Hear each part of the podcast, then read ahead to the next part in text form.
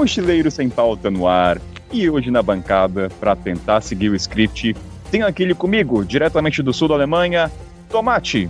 Bom dia, boa tarde, boa noite. Estamos aqui de volta. Tomate com vocês, diretamente do sul da Alemanha, de Karlsruhe, cidade incrustada na Floresta Negra. E eu tava até pensando que eu acho que eu vou ganhar um, um cartão fidelidade desse podcast aqui. Talvez depois de 10 carimbos eu ganhe uma viagem grátis. Quem dera. E diretamente de Vitória da Conquista, na Bahia, Willy do Eu Mãe Tô Vivo diretamente de Vitória da Conquista, assim, interior da Bahia, meu país maravilhoso. E aí, prazer estar aqui. Eu vou assinar minha primeira estrelinha no cartão Fidelidade hoje, mas tenho certeza que você vai convidar de novo, vai ser muito legal. e diretamente de Pocar, em terras nepalescas, Pri, do casal Panda. Bem-vinda, Pri, de novo. Muito obrigada. Olha, não tô que nem o tomate ainda, mas ó, já é o segundo dia consecutivo. Conta, né? Obrigada e vamos embora falar aí desse Irã maravilhoso. E diretamente das terras cariocas, hoje ela não está na bancada como entrevistadora e como convidada. Babi Cade, bem-vinda de novo. Olá, muito, muito obrigada. Eu tô pleiteando aí essa carteirinha com 10 para ganhar uma viagem.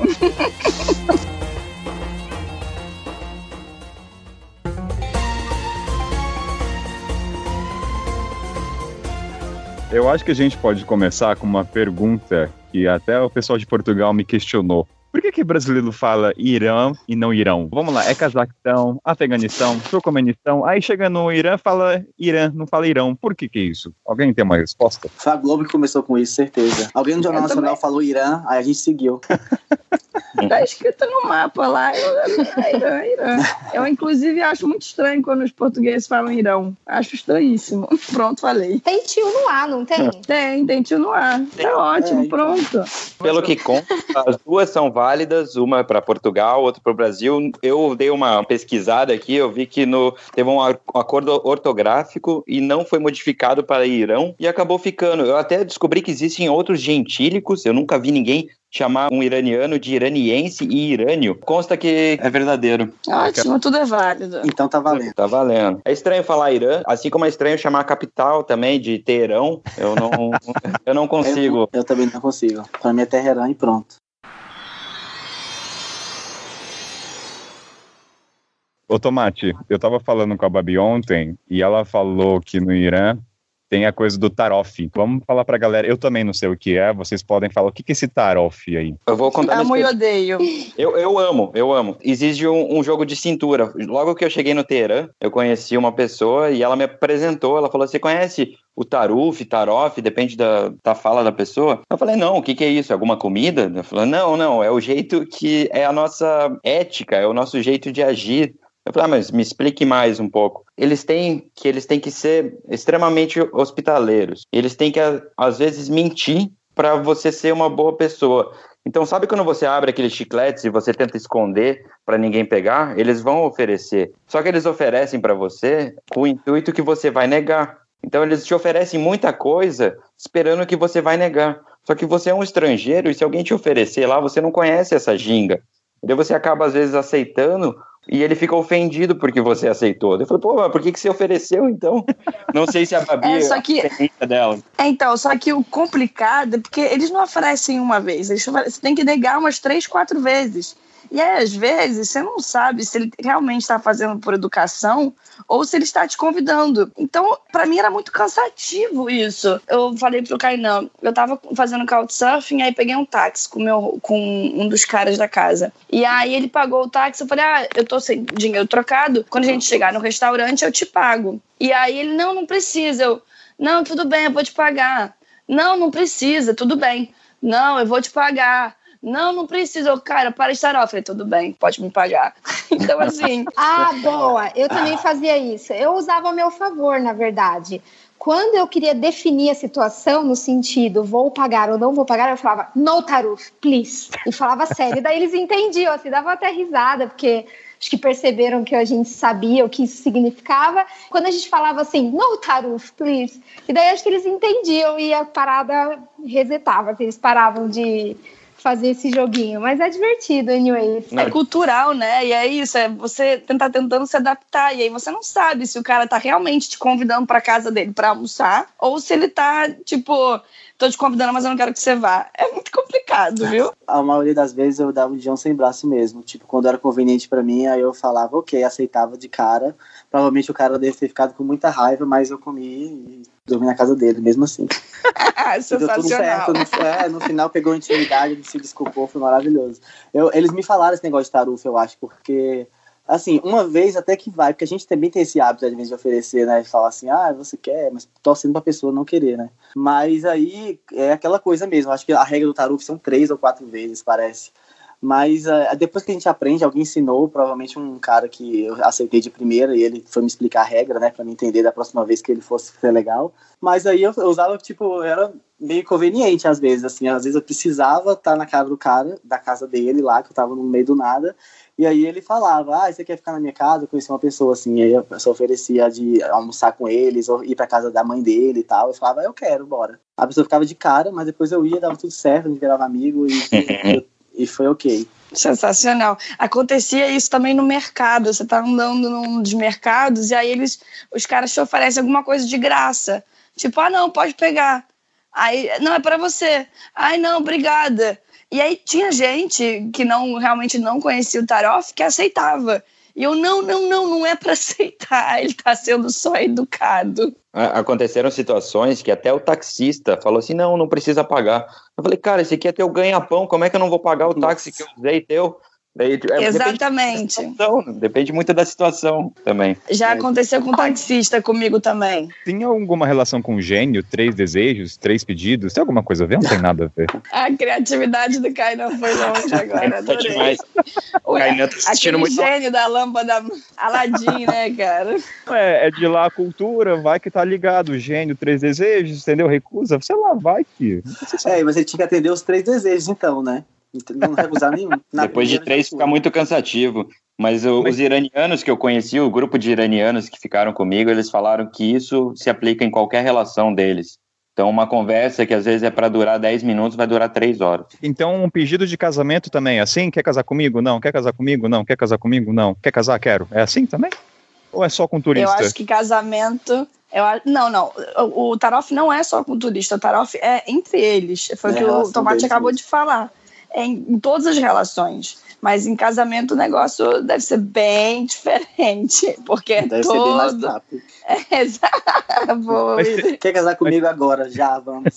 Mas teve alguma vez que vocês aceitaram antes dos três e o cara ficou bravo, realmente? Falou, porra, não é pra você ter aceitado. Ou eles foram educados?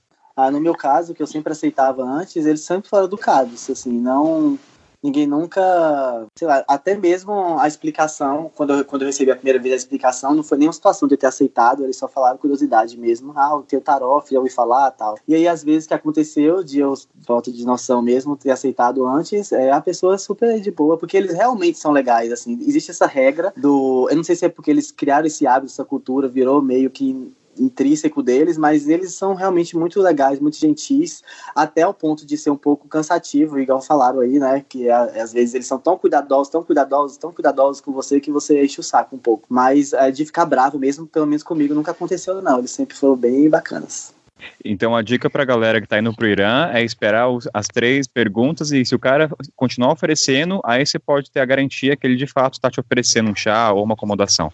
Isso, exatamente. Isso. Também, se quiser encurtar o caminho, você fala para ele, você não tá de tarof comigo, né? Então você pode resolver. E pode causar problemas quando você já tá com um grau de amizade certo com a pessoa. Você falou, pô, para com tarof. Daí ele falou, não, cara, mas eu não tô tarof, a gente é amigo, você pode aceitar. Eles ficaram ofendidos que eu falei que era tarof, mas isso acontece.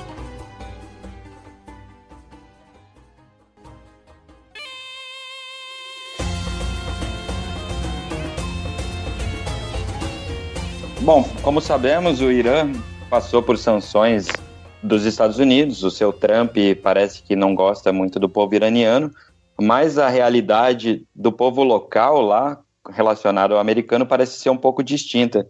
Willy, você experienciou alguma coisa, alguma paixão, algum ódio de iranianos por americanos? Cara, é bem louco isso, porque a, a princípio é legal falar que, tipo assim, pelo menos ao meu ver, não sei se a galera vai concordar, percebi logo nos primeiros dias que eu tive lá que existe um Irã fora de casa e um Irã dentro de casa. A galera vive uma realidade paralela. O Irã é um Estado Islâmico, né, tem leis rígidas, rigorosas, lá religiosas. Na rua todo mundo parece ser super religioso, mas quando entra dentro de casa a história é completamente diferente, assim meio que, sei lá, fazendo uma analogia meio sem noção, é como se aqui no Brasil fosse lei que todo mundo fosse católico. A partir de hoje todo mundo é obrigatório ser católico, ir na missa e fazer isso, fazer aquilo, tal, confessar esses pecados, enfim. Como é lei, eu não quero ser preso, então eu vou acabar fazendo isso para o governo, para a fiscalização. Mas dentro de casa eu sou ateu, ou sei lá, eu sou espírita, eu não acredito nisso. Então, dentro de casa que não tem ninguém me vigiando, eu vou fazer o que me der na telha, vou ser quem eu sou, tal. Então, quando você vê assim a realidade, principalmente a nova geração, a galera da nossa idade, assim, tal, ele é um pouco rebelada, assim, as meninas, por exemplo, têm cabelo joãozinho, tem cabelo colorido, alguns sem tatuagem, todas essas coisas proibidas que acontecem. E aí eles tentam viver uma vida que não é aquela que foi imposta para eles, assim. E uma das coisas que eu acho que é a forma de rebelar, ou até mistura um pouco, né, um pouco de rebeldia com também simpatia. Eles não ligam para isso, eles não querem nem saber, pelo contrário, muito adorariam o sonho deles é ir para os Estados Unidos, é, sei lá, é comer um McDonald's, entrar no Facebook, essas coisas assim, que são super americanos. Assim. Eu concordo com o Willy, eu tive a mesma experiência. Esse comentário dele em relação ao que acontece dentro de casa e fora de casa é totalmente real, são duas vidas totalmente paralelas. E assim, a vida social acontece muito dentro de casa, porque fora de casa você não pode fazer quase nada, principalmente as mulheres. E aí, em relação aos americanos, eu, inclusive, vi, assim, fiquei hospedada, fiz um couchsurfing com três homens que eram totalmente fanáticos dos Estados Unidos, que estavam tentando ir para faculdade nos Estados Unidos e que adoravam o país e falavam mil maravilhas e etc hoje em dia, com acesso à internet, eles têm muito mais informação. Então, por mais que ainda seja restrita, por exemplo, o Facebook você não pode entrar, você é bloqueado, você tem que usar um, um aplicativo chamado VPN para você, enfim, burlar isso. Você tem mais acesso à informação, então as pessoas elas veem aquilo, aquela sociedade do consumo americana como um sonho, visto que dentro do país deles eles sofrem várias sanções de consumo, de, enfim, que tinha uma adoração, na verdade, em relação aos Estados Unidos, desses meninos que me hospedaram e também de outras pessoas que eu conheci ao longo da viagem. E também Ai. eu segui um menino, é, o Drew, sei lá como é que se fala o nome dele, que ele foi para os Estados Unidos, um americano, e ele fala de como as pessoas eram extremamente calorosas. Tudo bem que os iranianos são calorosos com todo mundo, mas que ele, muitas pessoas vinham para ele é, dizer que eles gostavam muito dos Estados Unidos e que eles não eram a favor do, daquele sistema de governo que eles viviam, etc. Então é bem interessante essa relação, assim. É, e para lembrar também que os Estados Unidos não foi inimigo do, do Irã sempre, né? Isso aconteceu principalmente depois da Revolução, em 1980, ou seja, não é sempre que o Irã foi inimigo dos Estados Unidos, ele era inclusive parceiro. Então, para quem está lá, eu concordo completamente com o William Babi. É, as pessoas não têm nenhum tipo de visão negativa em relação aos americanos, muito pelo contrário. De fato, muita gente quer morar lá, muita gente quer conhecer e não tem nada a ver, todos eles falam. Isso daí é um posicionamento exclusivamente político do nosso governo, que inclusive muitos não concordam.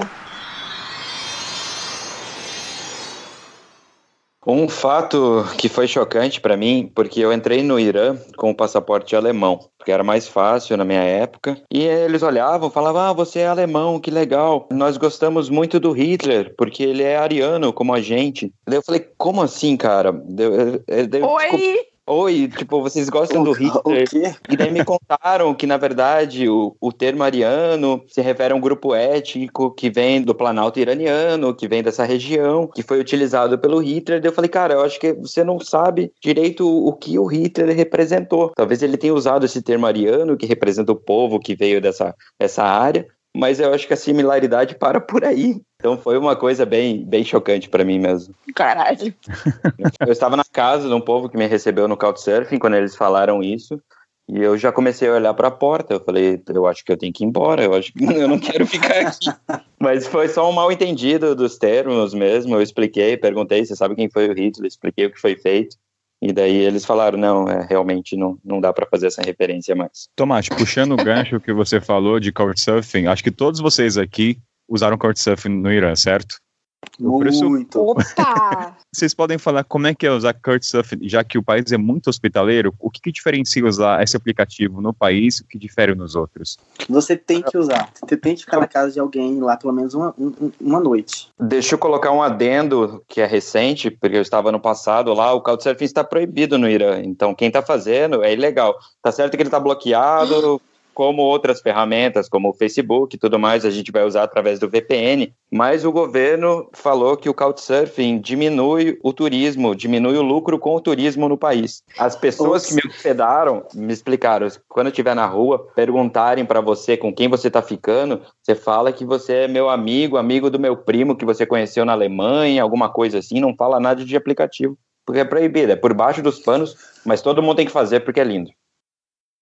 Porque, por exemplo, eu não usei o Couchsurfing, o aplicativo em si, porque tava, na época que eu fui, foi um pouco recente, em 2017, é, já estava proibido o aplicativo, apesar de ter baixado o VPN, mas eu conheci as pessoas através de duas formas, assim, que eu achei genial. Uma é o Sil in Irã, que é um- uma comunidade que tem no Facebook, que é super massa, assim, tem gente do mundo todo, inclusive iranianos também estão lá, e aí as pessoas pegam dicas de lugares no Irã e também de hospedagem. Então, eles montaram um grupo no Facebook chamado Sil in Irã,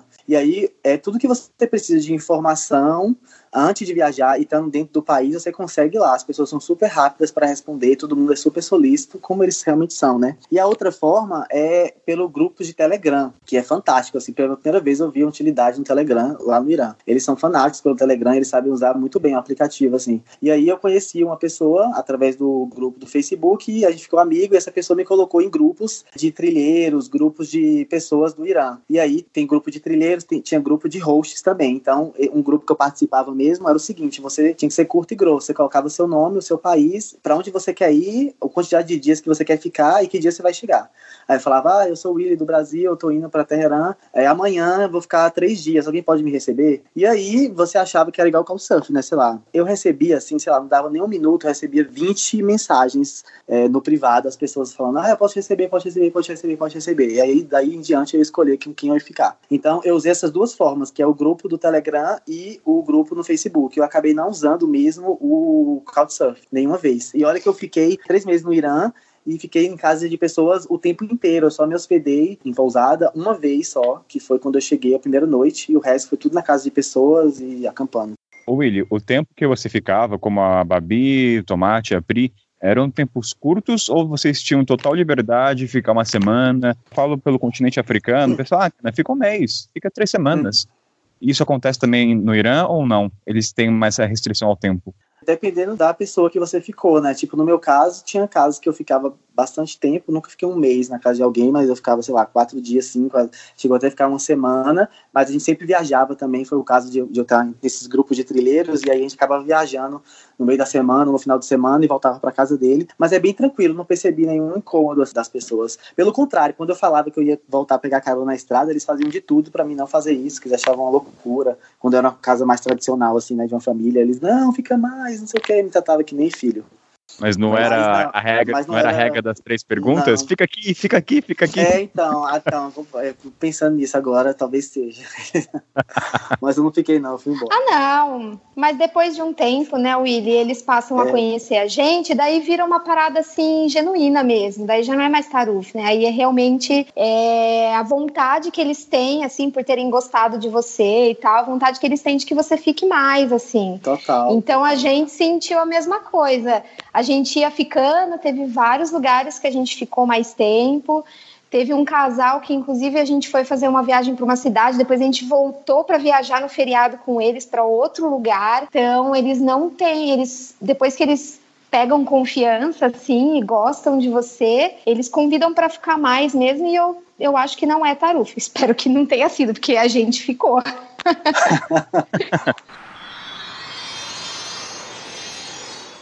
Eu fiz couchsurfing. Eu até dei uma dica para ir pro Rick, que era criar viagem pública. No Irã, quando você cria viagem pública, tem muita gente que vai te oferecer. Então você não precisa ficar mandando para que nem aconteceu com o Willy no Telegram, que em um minuto tinham 20 pessoas oferecendo. No couchsurfing a mesma coisa. Tem sempre muita gente oferecendo. Eu, como mulher viajando sozinha, não criava viagem pública, porque a quantidade de pessoas loucas que me mandam mensagem é muito grande. Grande. E aí, para mim, como mulher viajando sozinha no Irã, escolher um couchsurfing é, tem uma questão de segurança um pouco maior. Então, aí eu, eu preferia eu selecionar a dedo quem em que casa eu ia ficar mas tive experiências maravilhosas e na minha época, que foi 2016, também era proibido. Então, falavam isso. Não fica falando muito que você tá em couchsurfing, é, fala que você tá na casa de amigos e etc. E eu tenho uma história boa.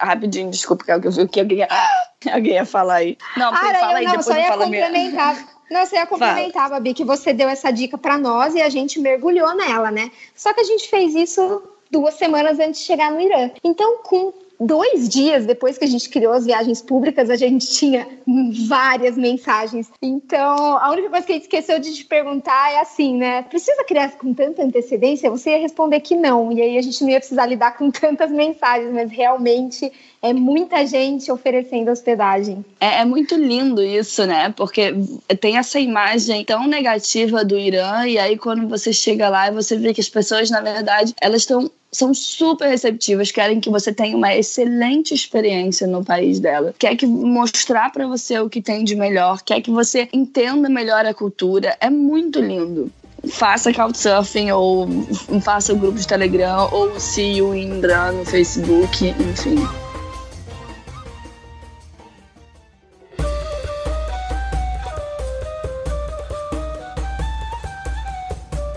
Galera, me tira uma dúvida. Vocês falam que o povo iraniano é um povo muito acolhedor, mas volta e meia acontece em alguns países africanos, eles são acolhedores somente com os turistas.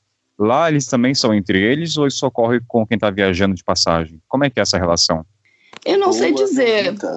É, eu não sei dizer porque a minha visão ela vai ser do turista. Eu tenho uma amiga iraniana que me recebeu em Teherã, que eu conheci inclusive no Couchsurfing, quando eu a hospedei aqui no Brasil. Ela me falava que ela fazia couchsurfing no Irã, mas eu acho que é deles, sinceramente. Mas eu acho que o turista ele vai ser mais mimado pela questão que o turismo no Irã ainda é uma coisa nova ainda é uma coisa que está sendo desenvolvida. Eles têm muito, muita preocupação de como as pessoas veem o Irã. Uma pergunta que eu recebia direto na rua era qual era a imagem que você tinha do meu país, o que, que você achava e o que, que você está pensando no meu país agora. Então, eu acho que com o turista, eles vão ter uma preocupação ainda maior em mudar a percepção negativa que o Irã tem na mídia internacional. Eles perguntavam muito: você acha que a gente é terrorista? Eu falei, não, cara, nunca pensei isso. Tipo, eu sei que a mídia tenta pregar alguma coisa assim, mas eles ficavam muito preocupados.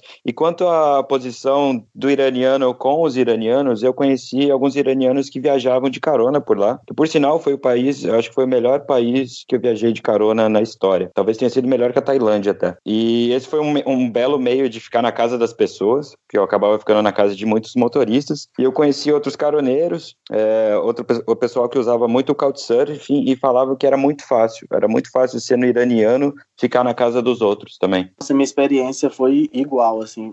Foi o melhor lugar para pegar carona. Eu não ficava nem dois minutos na estrada, era muito rápido. E, e volta e meia a carona virava hospedagem, assim. O cara levava para casa e tal.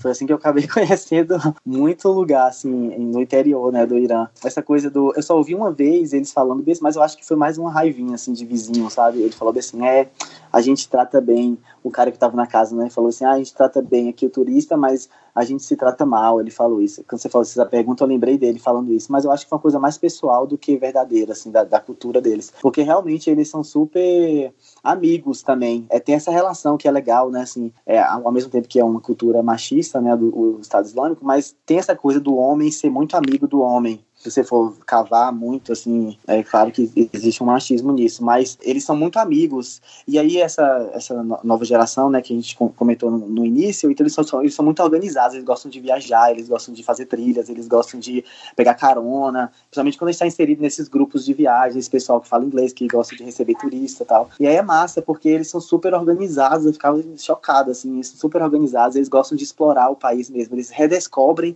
o estado, a província deles, eles redescobrem país. Então, eu descobri muito lugar que às vezes não, não tinha é, informação na internet através deles, porque eles geralmente vão para esses lugares, tipo cavernas, cachoeiras, montanhas, que se você jogar no Google, mal vai ter uma foto lá, mas eles sempre se organizam para viajar juntos, para pegar carona.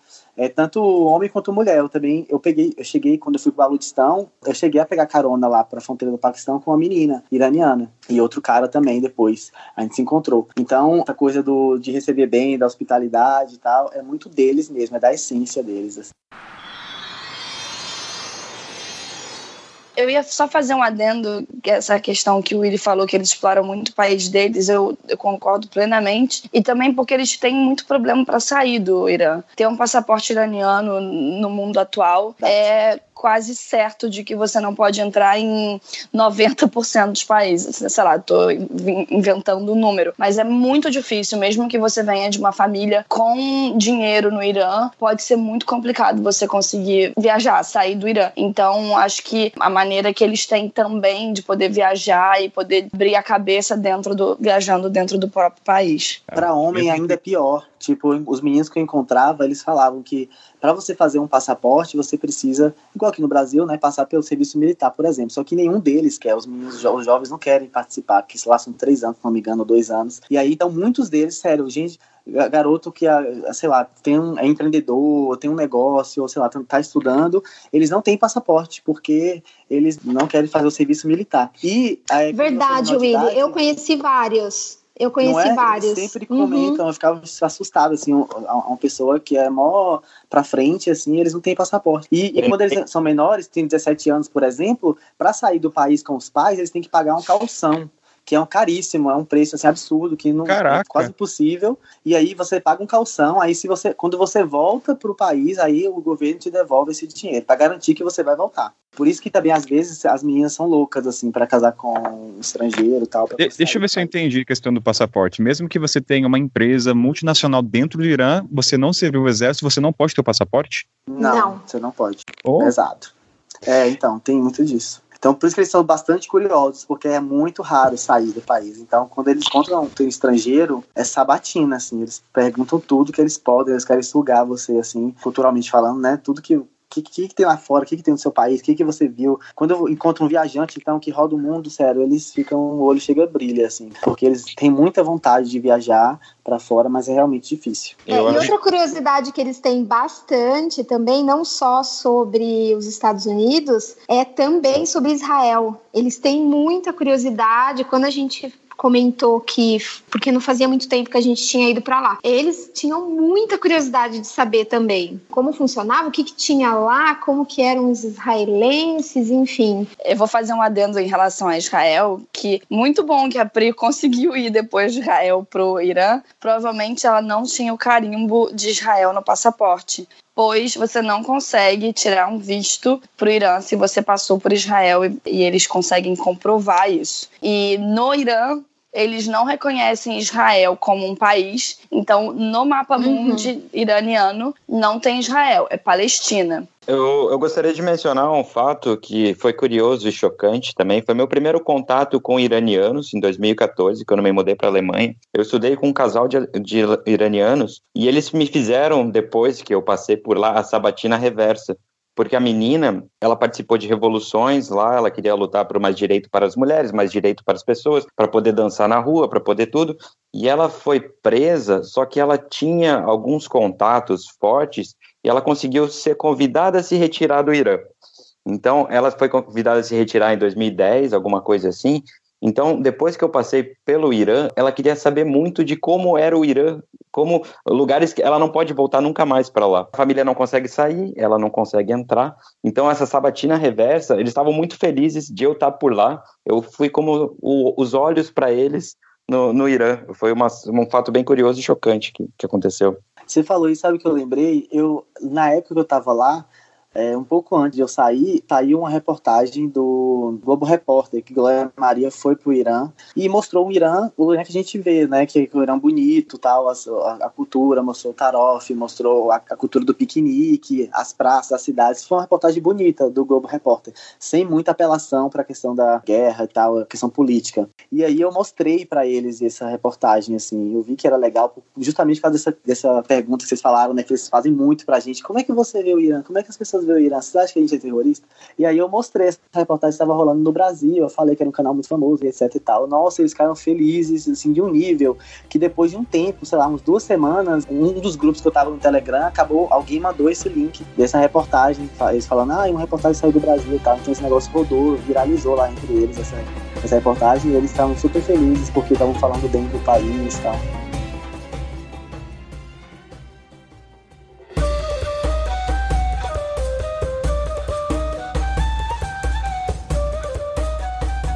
Ontem, quando eu falei com a Babi sobre a pauta, ela foi comentando algumas histórias e uma delas atrelada ao Couchsurfing. Se Babi, você quer dar honra de comentar essa história do casamento? Claro, é uma história maravilhosa que eu fico muito feliz de ter participado.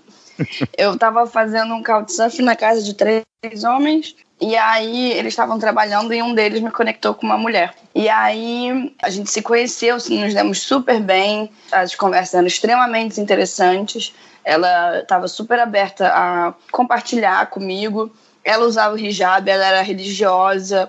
É, ela usaria o hijab fora do, do Irã, então era uma escolha dela, por exemplo, usar o hijab, porque eu sempre tocava muito nas questões relacionadas às mulheres, né? E aí, depois do primeiro dia que a gente saiu, ela me convidou para sair um segundo dia, porque ela queria conhecer um homem que ela trocava mensagem pela internet, que seria um futuro pretendente para ela. E aí fomos sair, eu e ela e esse homem, porque teoricamente ela não poderia sair sozinha em lugar público. Ela poderia, mas seria muito má vista se ela fizesse tal coisa. Então ela me usou como como, como é que é? Caindo pombo, sei Pom, lá. Pombo É. correio. Ela me usou como wingman lá para poder conhecer o cara. E aí eu lembro que a gente foi pro primeiro encontro. E aí, quando ela foi conhecer o cara, ela estendeu a mão. E aí o cara falou assim: Desculpa, eu não aperto mão de mulher. E aí, beleza, a gente saiu, esse encontro foi super curto. Eu lembro que no final ela falou pra mim: Eu não posso casar com um homem que não aperta a mão. Aí eu, óbvio que não, né? Tipo, é, é muito louco, né? A referência. Não aperta a mão, não tenho interesse. Aí, beleza. E aí fomos pro segundo encontro, porque ela resolveu, já que tinha eu ali, ela, ela marcou mais um encontro.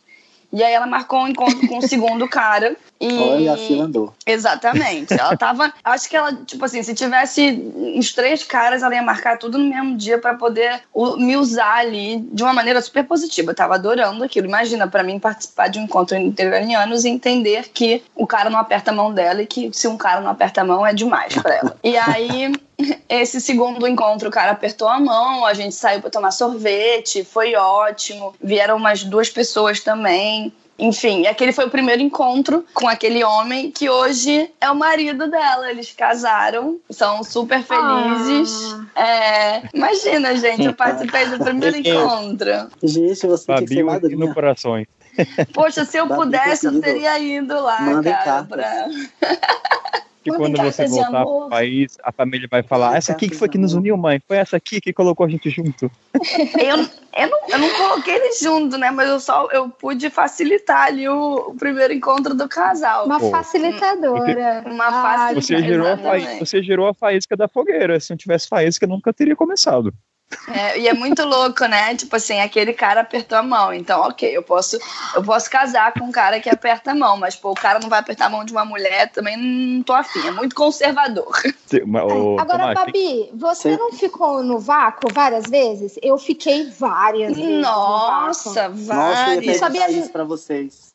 Nossa, você não sabia onde enfiar a mão, assim, tipo, oh, É. sei lá, bateu Eu- uma palma. Eu depois de um tempo parei, né? Eu espera, esperava o homem ele tomar a, a dianteira em estender a mão. E aí o que eu ouvi uma vez de uma amiga foi não oferece a mão porque às vezes o cara ele vai apertar e para ele tá cometendo um pecado. Mas ele não quer ser mal educado com você e ele vai apertar a sua mão.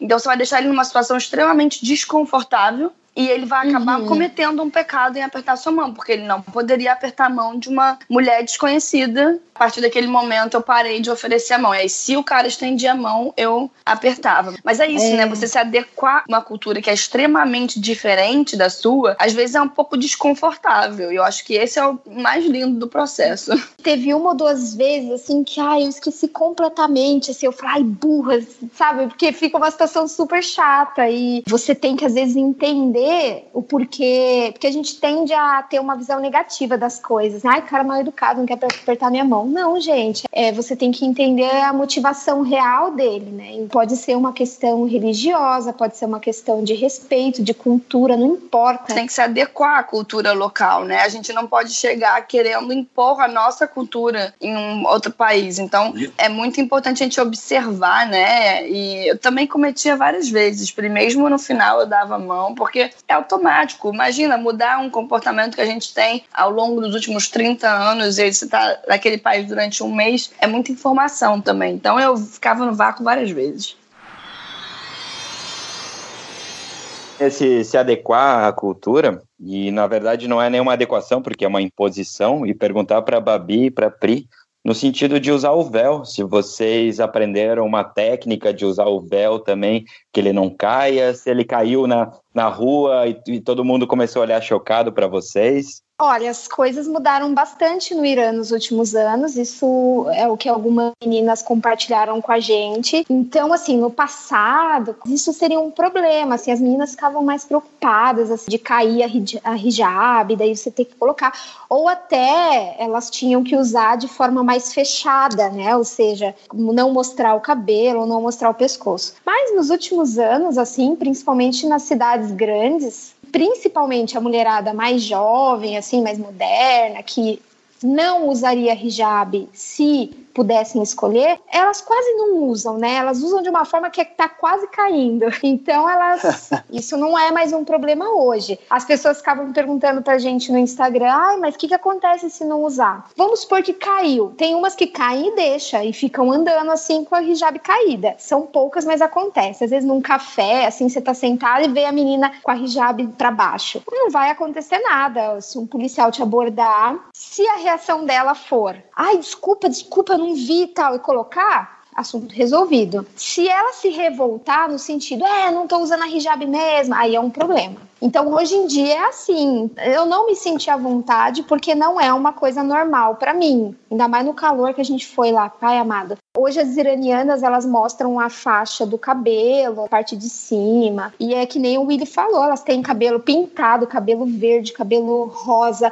trança, dread, tudo para de alguma forma expressar alguma identidade, né? As hijabs são coloridas, elas têm as hijabs coloridas que são as mais modernas e a, elas cuidam muito da maquiagem, assim, nas cidades grandes, né, mais modernas, para de alguma forma terem alguma identidade.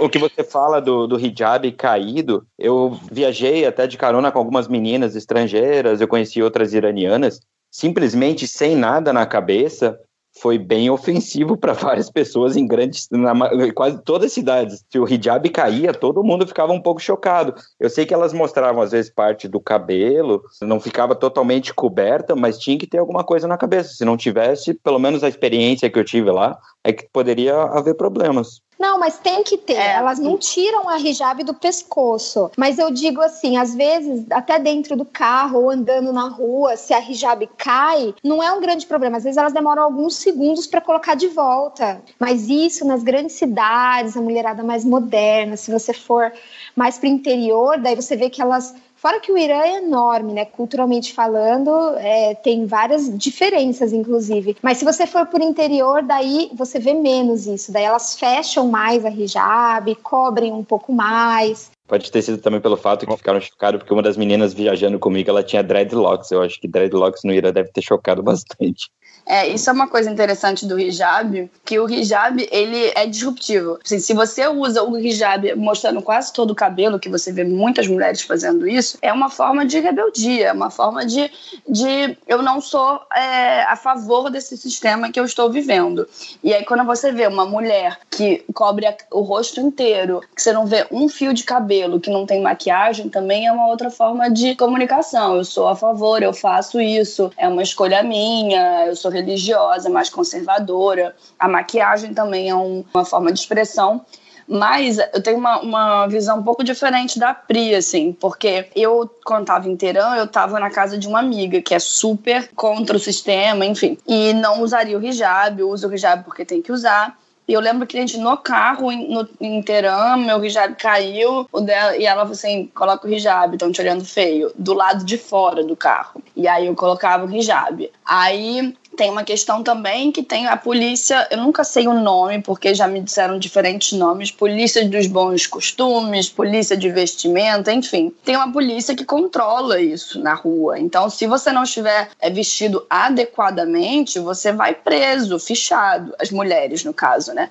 Elas vão para a delegacia. As mulheres que eu conheci, essas mulheres que não concordam com o sistema, elas já foram quase todas fichadas de ir para a delegacia, porque ou o hijab não não não estava adequado, ou porque a roupa era muito justa. Então, existe essa repressão. E isso, assim, em grandes capitais, né? Normalmente. Dependendo da cidade, se você vai para uma cidade mais conservadora, vão te chamar mais atenção em relação ao hijab.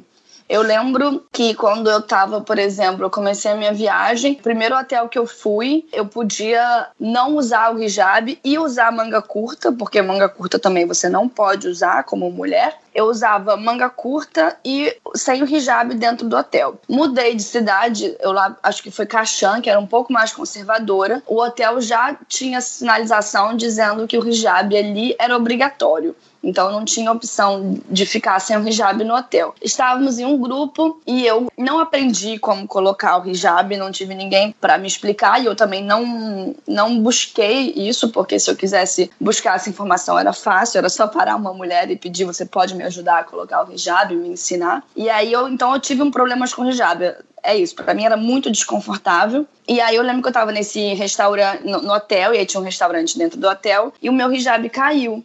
E eu não vi, porque para mim, assim, sabe, é, tô ali conversando, nem percebi que o hijab caiu. Veio o garçom, olha, educadamente, por favor, é, você pode colocar o seu hijab? Eu, ai, desculpa, coloquei o hijab. Aí continuei conversando, aí tava no telefone, e aí o hijab caiu.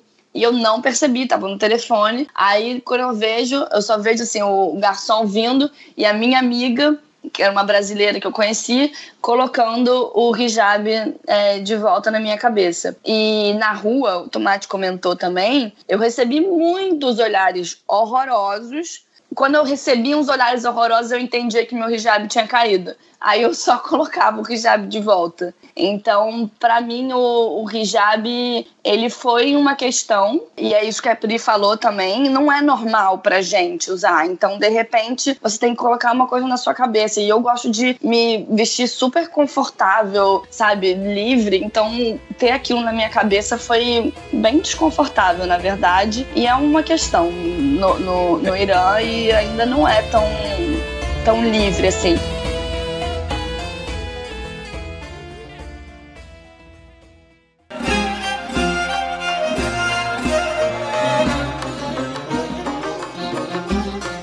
Galera, e a questão da comida no Irã? A gente que nu, eu nunca fui, e muita gente que tá ouvindo também nunca foi para esse país. Como é que é a comida do Irã? Exceção a Babi, que quem quiser ouvir, Babi, quer fazer o jabá do episódio? No episódio do Couchsurfing tem uma comida maravilhosa, só que não que eu comi num couchsurfing em Galatz, no Irã. Mas aí tem que ouvir o outro podcast, porque eu não vou contar essa história aqui. Mas a comida iraniana é a minha favorita. Aí eu deixo agora cumprir e Willy. A minha também. Eu amo a comida do Irã. É, minha, é uma das minhas favoritas também. Eu, a gente não lembra o nome de nada, assim, das comidas, eu só comia. O que vinha Mas eu acredito... Gourmet sabzi. Eu acredito que vocês não são vegetarianos também.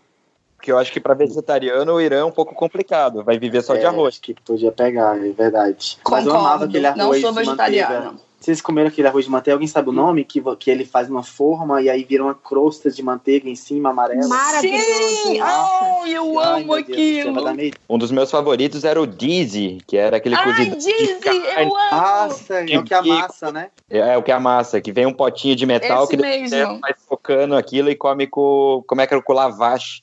Que era aquele pão bem fininho, assim. O que é Ah, aquele agora- pão, agora- inclusive, Peraí, né, peraí, cara? peraí. Vocês estão falando, a gente não entende quem tá de fora. O que, que é isso? Vocês estão falando assim, ai, que delícia. Empolgou, falou de comida e empolgou. É, o que, que é esse guise? O que, que é esse. Explica vamos- pra galera. O Dizzy, ele é um cozido de cordeiro que ele vem junto com grão de bico, feijão branco, batata. Eu tô, tô lendo aqui, mas eu, eu lembrava. Isso é, um prato tradicional? É o arroz e feijão pra gente? Ou é um prato. Não, Não. o arroz e feijão talvez seja um É o kebab. gourmet sabzi, né? É o gourmet sabzi, eu acho. sabzi. Que eu posso explicar depois o que, que é. Manda lá, o que é o gourmet sabzi para... Não, para não, pode explicar o Dizzy. Aí depois eu explico. O, o Dizzy já foi. Então, o Dizzy daí vai vir esse cozido, ele vai vir num pote, no meio veio um pote de metal e veio um pilão para você socar tudo. Então você amassa aquele cozidão tudo e daí você vai comer aquilo com um pão bem fininho. Seria tipo um pão sírio, mais ou menos, só que estamos no Irã, se chama lavash, que ele é bem fininho assim, e você usa aquele pão para comer com a mão e pegar o cordeiro. É uma coisa maravilhosa. É É o meu aí. favorito. Então, Eu galera, eu tive um problema com cordeiro. Eu peguei um, um asco de cordeiro e aí isso me complicava um pouco na culinária iraniana, porque é basicamente cordeiro, né? Mas o gourmet sabzi, que eu acho que dá pra gente comparar com arroz com feijão, que eu acho que é a comida diária deles. É, é como se fosse arroz é a base, acho que tem em praticamente todas as refeições, as, enfim, culinárias, eles usam muito arroz como base. E é como se fosse um caldo com ervas. A galera compra pronta, mas você pode fazer uma mistura de muitas ervas, um número bem grande de ervas verdes. E aí eles colocam pedaços de cordeiro. É bem gostoso, bem simples. E aí o cordeiro que ia no gourmet sabes, eu conseguia comer, não sei porquê. Mas os outros com cordeiro era bem complicado pra mim. Eu queria falar que muitos pratos acabam tendo romã, porque o romã tá por todo o país. Você consegue pegar romã de árvore, tem suco de romã, tem romã no cozido. Eu nunca, eu não tinha Tâmara experiência também, de né? romã, tâmara também. Então eles acabam adaptando e dependendo da região, assim, a comida vai ficando um pouco diferente. Tem até um prato que chama, não sei se é jereste, que é, é um arroz, é um arroz branco, aí vem o arroz amarelo, né, que é na manteiga por cima, e depois vem a romã é, em cima desse arroz. E aí é bem gostoso também, ele é meio agridoce, assim. Às vezes tem a ameixa, eles colocam ameixa também, mas é, é muito bom. E o gourmet sabos eu amava. Teve uma casa que eu fiquei, a mãe lá, fazia um gourmet sabe tão gostoso. E também tem uma sopa que parece o gourmet sabe, eu não vou lembrar o nome, não sei se você acha, que é uma sopa de feijão com ervas e macarrão e tem e tem por cima vai aquele molho daquele de airã. Vocês, vocês gostavam do airã, polêmico airã, aquele aquela bebida fermentada que parece iogurte? Eu amava. Ah, gosto não. É salgado, né? É, Detestava. salgado. Nossa, eu amava Nossa aquilo. senhora, era. Olha, quando Will. o nosso host do Couchsurfing vinha com aquela bebida, eu queria morrer. Eu falava, no É. taruf. Aí eu não gosto de verdade. Mas espera, o que, é essa bebida salgado? O quão é salgado? É uma bebida, é porque ela é uma bebida como se fosse um, um, um iogurte, só que ela é um pouco mais fermentada. Se eu não me engano, tem umas ervas dentro dela também. Algumas vezes vem com as ervas dentro dela. Então, ela, na verdade, o, o sal, que tem sal realmente, tem uma pitada de sal, é iogurte, água e sal, se não me engano, e alguns colocam hortelã, mas ela parece ter um gosto meio de fermentado, né? Um pouco meio de, az- de amargo, azedo, não sei explicar. Mas é como se fosse um iogurte fermentado com, com sal e às vezes com hortelã. E eles e é tipo a Coca-Cola deles, assim, eles vendem garrafa PET e eles tomam e combina com tudo, é, é bizarro, combina muito. Saquei. Mas é, é ama ou odeio, ou você ama ou você odeia. Eu odeio. Eu, ô, Willy, eu achei que o nome, o nome do prato que você falou de arroz é tachim. Aquele arroz que fica, Tachim, é, que fica com aquela crosta. Nossa senhora, aquilo é bom é demais. Maravilhoso. É muito bom. É muito Ah. bom. E galera, o pessoal fala que o Irã é um país barato. Isso também tá atrelado à comida? Oh, yes. Muito. Nossa. Depois do Irã, fica difícil viajar para outros países. Tudo, tudo acaba sendo muito caro. Eu lembro quando eu saí do Irã para ir pro Iraque, eu queria voltar pro Irã depois. Logo em seguida, assim, eu vou dar meia volta. Acho que por causa das sanções, eu não sei quando cada um de vocês foi, mas com um dólar você comia assim que de morrer para mim. E agora uma dúvida, o pessoal, quem nunca foi para sabe que cartão não funciona. É só cheque, é só papel. Alguém já se ferrou por isso ou todos já tinham essa informação antes de viajar? Eu acho que você Eu- viajar para o Irã, você tem que fazer uma pesquisa prévia mínima, como dinheiro, hijab para mulher. Então eu já sabia e levei e fiz a conta de quanto dinheiro eu imaginava gastar. Então eu antes de ir para o Irã, eu saquei o, o dinheiro na Turquia e fui. O Willy ficou três meses. Você carregou dinheiro para três meses, Willy? Não, velho, eu quase me lasquei nessa. Tipo, eu fui muito amador, assim, porque eu fui viajando, assim, pelos países, né, que eu não peguei avião, nada, foi tudo por fronteira terrestre, então não tinha muito um planejamento, tudo, não façam isso, pessoas de casa. Mas, é, então, e, por exemplo, eu entrei no Irã sem o VPN, Tipo, eu, eu pensei, eu, lógico, eu pesquisei a questão, algumas peculiaridades do Irã e tal, sabia que, não, que tinha que entrar com dinheiro, e não, não- a cartão de crédito não aceitar lá, né, tal, então eu saquei, mas eu não, eu não esperava que eu ia ficar tanto no Irã. Quando eu, eu, quando eu atravessei a fronteira do Irã, eu achei que ia ficar, sei lá, uns 15 dias, talvez no, no máximo um mês, que é o, o visto que você pega, né, mas aí eu gostei tanto que eu acabei ficando mais tempo. Então eu, eu pode pedir prorrogação do seu visto duas vezes, né? Então no total você pode ficar 90 dias no país, se você conseguir que prorrogar mais um mês e prorrogar mais um mês. E aí eu fui prorrogando tal e o dinheiro foi acabando. A minha sorte é que a, a- o jeito que eu tava viajando pelo Irã era muito alternativo, assim, né? Fazendo aspas com dedinhos. Então eu pegava muita carona, ficava muito na casa das pessoas e isso me, me ajudava a economizar bastante. E aí, com alimentação e com hospedagem. Então, o dinheiro foi rendendo, foi rendendo absurdamente. Eu acampava também, então foi rendendo. Mas teve um momento, principalmente no final, assim, quando fui fazer o visto do Turcomenistão, que eu precisava de dinheiro. E aí eu falei, caraca, como é que eu vou fazer isso para conseguir dinheiro, não sei o que, tal, tal, tal. E aí eu conheci um cara que era dono de uma agência de viagem, e aí eu consegui fazer uma transferência pelo PayPal. Então, pelo PayPal, eu consegui colocar dinheiro de volta no bolso. Eu fiz uma transferência de PayPal para ele, né? Um amigo do Brasil que me, me fez para mim, e aí ele sacou e me deu dinheiro. Teve uma taxazinha pequena, nada muito diferente do que eu sacaria no banco, por exemplo, mas foi o jeito que eu consegui de sacar dinheiro lá no Irã, porque realmente eu fiquei zerado. Eu fiquei, eu fiquei assim, tipo, quase uma semana sem dinheiro nenhum até conseguir esse cara, assim. Tem esse problema do Irã mesmo, que é, que igual o Babi falou, né? É bom estar atento para todas essas regras, tipo, re- regras de investimento, principalmente se você é mulher, a questão de você sacar dinheiro, chegar com dinheiro no Irã, né? E o VPN também, para você conseguir usar o Couchsurf, por exemplo, e outros aplicativos. Eu acho bom mencionar que você falou da regra de vestimenta para mulher, mas também não é bem visto o homem de bermuda lá. Eu usei bermuda na, na É, praia, não, não pode. estava na ilha, mas você tem que estar de calça o tempo todo, não importa com quente esteja. Exatamente, o homem tem que estar de calça. Para mulheres, não vale só calça, tem que ser roupa folgada. Então, assim, você não pode estar de calça legging e uma blusinha justa. Você tem que estar com uma. Você pode até usar calça leg, mas você vai colocar um vestido em cima que seja solto, que vai tapar as suas curvas, então você não pode mostrar as suas curvas. E tem que ser manga comprida e o hijab para a cabeça. Eu lembro que a Fê, que também foi pro Irã um pouco antes de mim, tô logo ali, ela foi abordada na rua pela polícia dos bons costumes, que chamou a atenção da roupa dela, que eles acharam que era que estava muito justa. Com turistas é, não costuma acontecer nada, não vai, enfim, ser preso, fichado, etc. Mas com iranianas a, a abordagem é diferente. Ninguém vai falar da plástica no nariz, esse toque primordial quando se fala em Irã. Claro, esqueci completamente, mandou bem. Nossa senhora, é bizarro. Pri, e aí?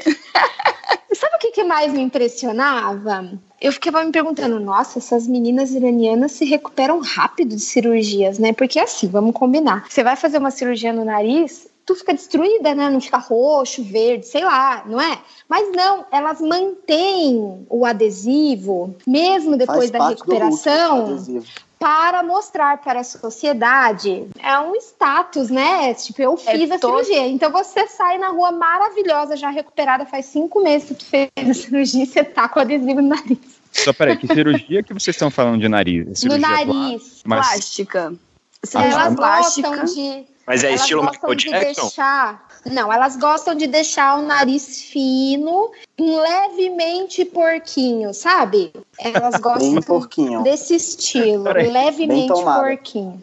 Não é? E é- Acho que é isso. É, E, E é eu uma coisa assim que elas. é, todo mundo faz, homem e mulher. Lógico, mulher mais, mas eu vi, sem brincadeira, até uns policiais, assim, com um Verdade. com um tampão no, no nariz, no meio da rua, lá cuidando do trânsito, e ele com um tampão no nariz, assim. E aí você via uns caras, assim, com aquele nariz de tomada também, que obviamente foi plástico, o, rosto do cara é enorme e o nariz da cara. assim. Mas peraí, então quer dizer que dava pra burlar, dava pra você só colocar lá o adesivo e falar que você fez a cirurgia, não tem isso? Não, assim, Se a lata porque do nariz iraniano continuar, não tem como burlar, não.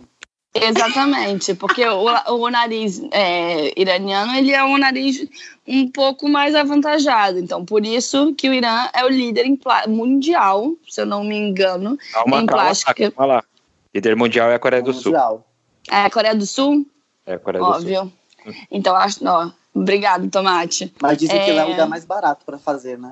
É, eu acho que, tem- que rola isso. E foi, foi o que a Pri falou, é status. Obviamente que não é toda a população do Irã que consegue fazer uma plástica no nariz. Mas quem é de uma classe social que tem poder aquisitivo para isso, vai fazer e vai estar vai tá ali mostrando, em vez de mostrar a bolsa Prada, mostra o nariz, entendeu?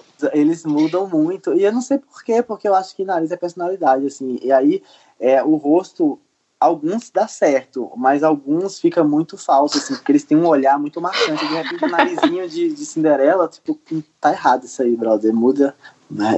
volta aí, volta a fita. E tem até aquele caso daquela menina, não sei se vocês conheceram, uma bem famosa do Instagram, que ela, ela fez várias plásticas pra ficar parecendo a noiva cadáver. Vocês já viram essa menina? Que ela é bem raquítica, assim, bem magra, tirou bochecha. Nunca vi. O nariz é muito Nossa, Michael não Jackson. vi, não. Nem tem mais nariz, tem dois buracos, na verdade. Ela é bem famosa lá. No, no Hum. Irã. Toda vez que eu falava de nariz com alguém, ficava batendo resenha assim, zoando, aí eles mostravam o, o Instagram dessa menina. É Ela era, ela era do Irã? Ela é iraniana, é. Só que, na verdade, eu descobri depois que ela é maquiadora, porque as notícias dão que ela viralizou no mundo, né? Como fez várias plásticas pra ficar parecendo a noiva cadáver. Mas, na verdade, ela realmente fez várias plásticas, ela tá com o nariz bem fino, quase nada. Mas a- o resto, tudo é maquiagem, que ela se maqueia meio gótica, assim, pra fazer crossover na internet, essas coisas. Então, coitada, a minha levou a fama sem, sem ser tão feia, assim.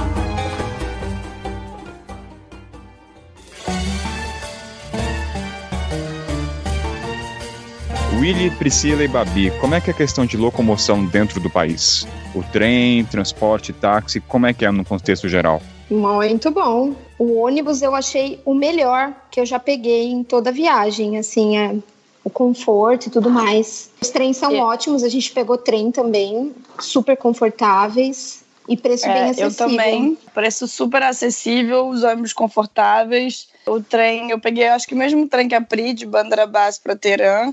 Boas Uhum. horas no trem, vagão restaurante, é, as cabines confortáveis, limpas. Foi bem legal. O transporte no Irã tem voo low cost também. Então eu lembro que uma amiga pegou um voo porque era quase o mesmo preço que um ônibus. Então você consegue se locomover no Irã tranquilamente de transporte é, público. E para quem quiser carona, né? Que já falaram aí, Tomate e Willy, que carona é o sonho dos mochileiros. É muito bom mesmo o transporte lá. O ônibus, teve ônibus que eu peguei que deu até lanchinho, assim, tipo café, chá e biscoito, ou café e tâmara. Eles serviram no meio do- da viagem, quando for mais longo um pouquinho, eles serviram um lanche. E o ônibus que as meninas falaram, é muito confortável, bem de boa mesmo. E rola também aqueles, aqueles transportes informais, né? Se você descobrir aí aquelas rodoviárias locais, que são mais assim, underground, tem aqueles carros, aqueles táxis, share táxis que chama, que você compartilha o táxi com outras pessoas, né, que vão, vão para determinada cidade e sai baratinho também. Cheguei a pegar esses share táxis umas quatro vezes e foi super bom. Vocês falaram das guloseimas no, no veículo. Alguém comeu é, semente de girassol com algum motorista alguma vez? Nossa, Eu acho É, tive... semente de girassol é- eu ficava a- abismado como eles abriam aquela semente de geração tão rápido, assim, e faziam... eu não consigo. Ele, ele, ele de comida um pacote inteiro, eu tava tentando abrir a minha ainda.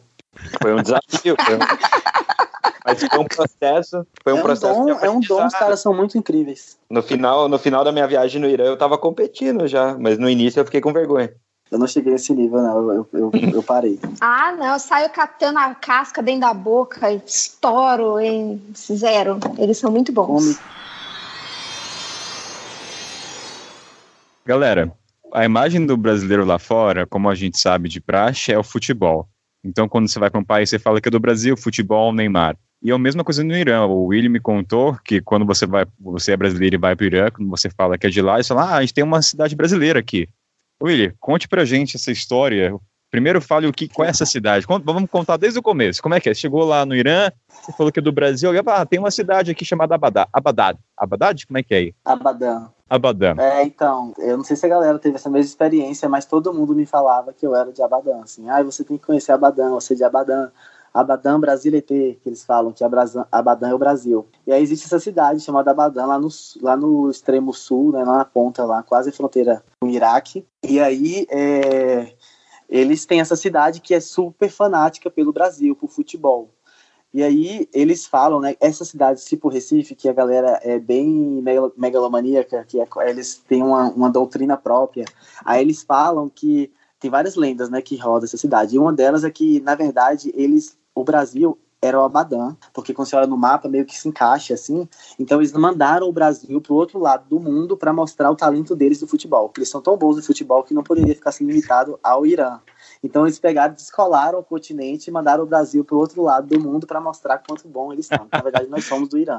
Somos todos iranianos. É um ótimo folclore. É, vou sair daqui e fazer plástico do nariz. Aí essa cidade, Abadan, aí todo mundo falaram muito dessa cidade, né? E eu fui indo pro Irã, fui ficando, fui ficando, fui ficando, fui ficando. Eu falei, cara, eu tenho que conhecer essa cidade, pelo amor de Deus. E aí a galera falava, você tem que ir pra Abadan, porque a galera vai pirar com você lá, vão doidar que você é brasileiro, não sei o que e tal. E aí, beleza. Aí certo dia eu fiz um stories no, no, falando de Abadan, porque tantas as pessoas me falaram, eu fui contar a história pra galera de Abadan. E aí marquei a localização de Abadan, tudo. Só sei que o presidente do clube, do time de, de, Abadan, me achou no Instagram e aí fez um convite, falou assim, vem para Abadan, eu vou bancar sua vinda para cá, que a gente quer receber você aqui e tal, que você é brasileiro, a galera vai gostar muito. Temos três jogadores brasileiros aqui jogando em Abadan, tal, pode vir. Eu falei, nossa, agora, não chame duas vezes, já estou arrumando a mala, já estou descendo para aí. E aí fui para lá e fui recebido pelo clube, que é o Abadan Sanat, eu acho, Sanat Abadan, algo assim. E aí, caraca, foi uma das experiências mais loucas da minha vida. Eu me senti Luciano Huck na rua, assim, sei lá,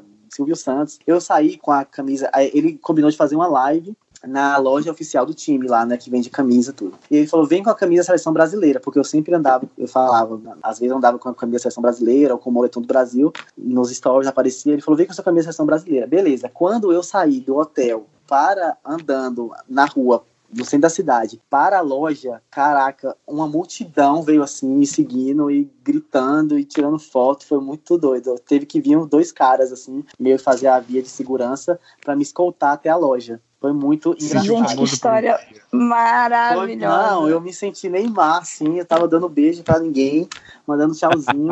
e é engraçado. Sensacional realmente usam a bandeira. Tipo, você vai no restaurante, você vai nas lojas, tem a bandeira do Brasil lá, assim, na, hasteada na loja, pregada na parede. As rodas do carro eles pintam de verde e amarelo. Todo mundo usa a blusa da seleção brasileira. No jogo do time, a galera leva a, a, a bandeira do Brasil e fica lá, é, Abadão, Brasil ET, não sei o quê. Eles são fanáticos do Brasil, fanáticos. E aí tem esses três jogadores do Brasil, mas eles não, não saem na rua, né? Que eles são como celebridades lá. Então eu fui o primeiro maluco brasileiro que saiu na rua lá.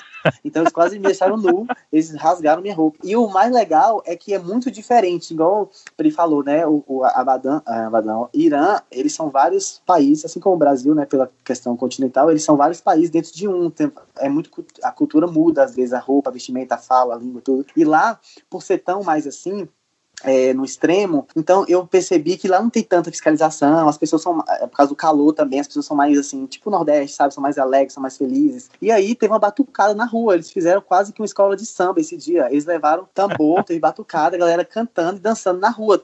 Uma coisa que eu nunca tinha visto no Irã, fiquei até assustado. Eu falei, gente, se, se a polícia vir aqui vai matar todo mundo, inclusive eu. Mas não, tinha mulher, tinha homem, tinha criança, tava todo mundo dançando na rua, tipo um carnaval. E aí eu falei, ah, tá tudo certo, tá tudo bem, me misturei lá e me joguei, fiquei um tempão lá, foi massa. Foi uma das experiências Teve uma mais. vida de rei. Comi coxinha e comi feijão, porque os jogadores brasileiros me convidaram. Mentira! Pra, jantar. Caraca, a mulher, do, a mulher do jogador, eu esqueci o nome dele, ah, que eu fico tão emocionado agora, esqueci o nome dele, mas eles foram tão gente boas, porque primeiro, porque a gente, todo mundo falava português ali na, na sala, né? Então a gente se amou ali de à primeira vista e, e começou a conversar, conversar, conversar. Um dos jogadores era aqui de, de Santo Amaro, da Bahia, o outro era de Porto Alegre, o outro era de Maceió. E o outro era do Nordeste também, mas não lembro aonde. Só sei que, sério, deu match assim e a gente conversou até madrugada dentro e a esposa dele fez coxinha e fez feijão, que ela tinha trazido do Brasil.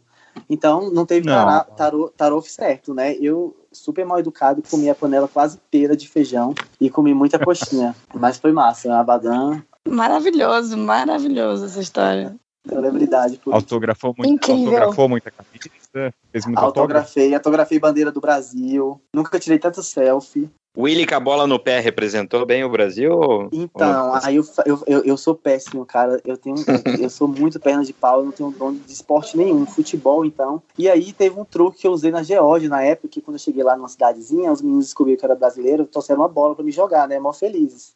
E aí eu usei a desculpa que meu joelho estava doendo, comecei a mancar. Fiquei quatro dias na cidade mancando. Toda vez que eu passava em frente à escola, eu tinha que mancar, porque os, os meninos não sabiam que eu tinha recuperado. Porque falei, pô, tô carregando um país aqui nas costas, se eu, se eu jogar esses meninos me dêem um olé, acabou, né, a fama do Brasil. E aí eu fingia que eu tava machucado. E Abadan a mesma coisa, os caras estavam esperando eu fazer embaixadinha e, e baixar o Ronaldo lá. Eu falei, então, gente, é porque eu tô. Eu ando bastante, faço bastante trilha.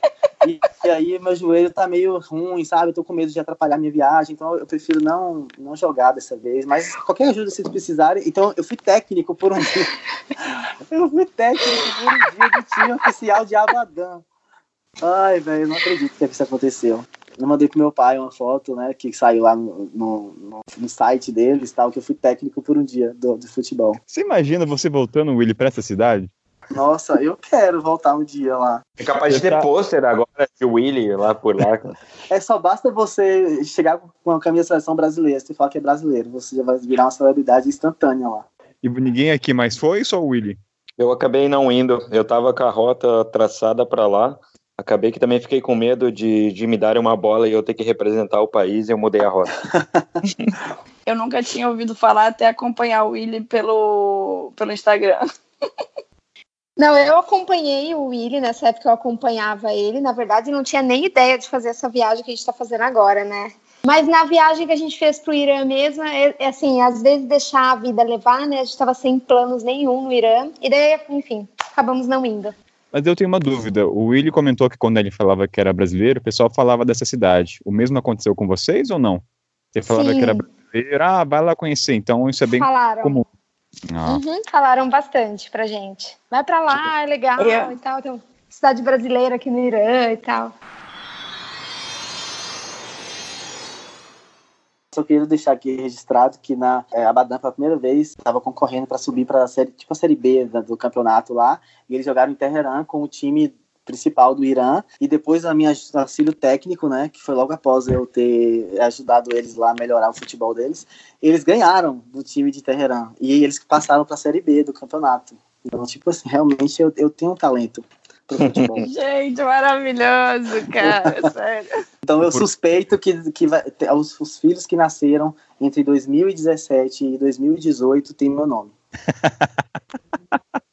Eu acho, É muito bom isso, cara. eu acho que quanto mais você vai chegando perto do sul e perto de Abadan, vai chegando, você vai conseguindo ver mais bandeiras do Brasil. Eu lembro em Bandarabás já tinha vários lugares de falafel com a bandeira do Brasil. E o pessoal de lá achava que o falafel era uma coisa da culinária brasileira. Eu falei, não, cara, não é assim. Meio que deixando, mas aí eles falaram, quanto mais você vai chegando de Abadan, mais vai ter no verde e amarelo.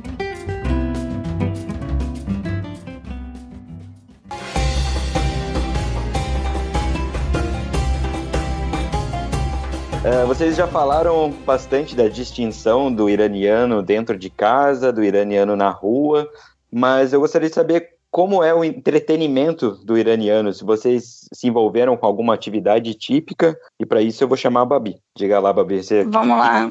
como é que você se divertiu no Irã? Olha, me diverti com o iraniano, vamos lá, em Galat. Galat é uma cidade perto de Shiraz. Eu fiz trilha, eu fiz um couchsurfing lá. O couchsurfing me levou para fazer umas trilhas muito legais. Então acho que é uma maneira que eles usam bastante para durante o tempo deles. Galat, essa cidade é uma cidade meio onde as, tudo ilegal pode acontecer. Então, se você quiser usar drogas, beber álcool, namorar, tu vai para Galat. Então, em Galat, eu tive a oportunidade de beber cerveja, mas sim, uma cerveja que eles fazem artesanalmente. Fumei um em Galat, o que eu fiquei assim, caraca, eu fumei um no Irã. Eu nunca imaginaria que eu fosse que isso fosse acontecer, no Irã principalmente. Acontece mais do que você pensa. Em outras não. regiões também. Não, eu sei, eu sei, mas assim, é, é eu, sabe, é tipo, caraca, eu me senti, me senti super, tipo, sei lá como é que eu me senti. Me senti muito cool. Tipo, caraca, eu tô fumando um no Irã. Mas enfim. é, A eu, rebelde. é, exatamente. Aí eu fui também, teve um dia, foi muito interessante. Eu conheci um cara no ônibus na Alemanha, que era iraniano, e me conectou com um amigo dele. Aí o amigo dele me convidou para uma festa. Então é isso, os iranianos eles fazem muita festa em casa. Aí eu, tipo, cheguei, era muito doido, porque eu cheguei na festa, tinha quase ninguém ainda, aí as mu- mulheres iam chegando. Aí as mulheres iam chegando toda tapadas, manga longa, calça, o hijab. Aí elas iam todas para um quarto. Aí quando elas saíam pro do quarto, elas estavam tipo assim, totalmente ocidentais, de sainha curta, short, top, tipo eu podia estar em qualquer lugar do mundo naquela sala e não seria o Irã. E aí, tipo, todas as bebidas rolando, é, Red Label, vodka, Absolute, enfim. Como se eu estivesse numa casa em qualquer lu- lugar do mundo. Então, foi isso. A galera jogava totó no, em Galad, sinuca O que também. que é Totó? Ah, Tem- é. Pibolim. Ah, Ah, é, aqui no Rio de Janeiro é totó, é futebol de, como é que é, futebol de mesa? Não, futebol de Futebol de mesa é outra coisa, pimpolim, é. pimbolinha aí. Então, acho que foi, ah, cinema, o cinema iraniano é muito forte, teatro Teherã é muito forte, a gente ia muito pra, pra restaurante, Quando você fala cinema iraniano, é a produção do próprio país? Sim, a produção do próprio país é muito forte, muito. Eles têm muita produção nacional, a vida é, cultural é muito forte. Em Teherã, eu não fui, mas eu ouvi é, um amigo que, que fez um couchsurfing. Ele assistiu shows de músicas, mas underground. Mulheres não podem cantar no Irã, só no back, é, backing vocals. Então ele assistiu shows de músicas underground, onde mulheres cantavam, por exemplo tudo acontece normal, mas um pouco mais escondido, sabe? Para você chegar numa, num lugar onde você vai encontrar música ou mulher cantando, você vai ter que procurar bem mais para acessar isso.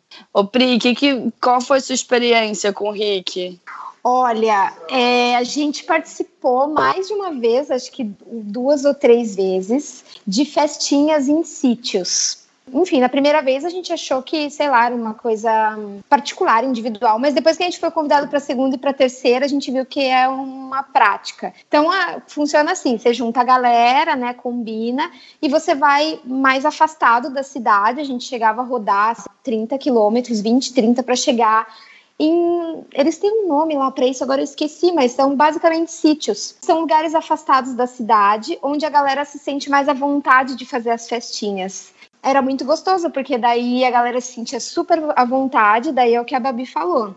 Daí cada um se veste como quer, rola bebida, rola dança. Os iranianos gostam muito de dançar. Eu acho que ah, é uma pena porque a proibição, né, de dançar em locais públicos, porque a dança faz parte da cultura deles e eles adoram dançar, adoram cantar. E nesses sítios, eles conseguem fazer isso bastante. A gente foi mais de uma vez, assim, e dorme lá, passa o final de semana, é como se fosse passar o final de semana no sítio. Boa, eu tinha esquecido que eu também participei de um sítio assim. Foi, eu tava chegando, foi, sabe, o segundo dia no Irã, foi em Kashan. Umas meninas que a gente conheceu na rua, elas nos convidaram e foi isso. A gente foi para um sítio, elas levaram bebida, é, levaram comida e ficamos lá dançando. Poxa, muito bem lembrado, Pri, adorei. É muito isso aí, legal, é super comum. muito gostoso. Faz fogueira, E- e daí a gente dorme, né, dorme, fica lá no dia seguinte, faz café da manhã, é muito, foi muito divertido todas essas vezes. Eu passei por uma experiência igual a essa, mas foi no deserto de Maranjab. Eu tava no Couchsurfing em Teherã e aí ele falou: Ah, eu vou te levar para um negócio que vai acontecer. Ele não falou muito, não deu muito spoiler assim, só falou que era eu ia gostar bastante. Eu falei, ah, me levando pro deserto já vai achar massa, então vamos lá. Aí levamos acampamento de camping, tudo, a gente foi indo, foi se afastando assim no meio do deserto, e aí foi, a gente foi encontrando com outros carros que foi se aproximando tal, e de repente estava no meio do nada, assim, a galera, todo mundo tirou, armou um acampamento, e aí quando deu a noite, começou a festa, velho. Foi muito surreal, assim, as mulheres todas, no, na, já no deserto, assim, tem até uma foto que eu amo, que eu postei no Instagram, que ela sentou, uma menina sentou, assim, na janela do carro e jogou o véu pra cima, assim, e aí ela tava com o cabelo voando, assim, e tal. E aí todas as meninas foram jogando véu, assim, no meio da, do deserto, da, da estrada lá, e aí rolou uma festa à noite, lá no meio do deserto, assim, igual o Babi falou, que rola bebida, às vezes droga também e tal, essas coisas, mas a galera, a, o objetivo maior é se divertir mesmo, assim, que nem Pri falou, eles fazendo fogueira e ficava dançando e cantando em volta da fogueira, sério, foi muito gostoso, teve uma hora que eu tava tão em êxtase com a situação, com, primeiro com choque segundo com a alegria deles, assim, que às vezes é, eles se expressam muito, mas não tanto, assim, internamente, assim, né, e aí que eu subi na, numa, numa das dunas e fiquei lá de cima vendo que tinha várias ilhazinhas, assim, várias fogueirinhas e a galera em vários grupos em volta, dançando, se divertindo, rindo super alto, assim, que dava pra ouvir de onde eu tava, lá de cima. E aí eu fiquei olhando aquilo por horas, assim, tal, feliz por eles. Eu curti mais vendo eles do que a própria festa.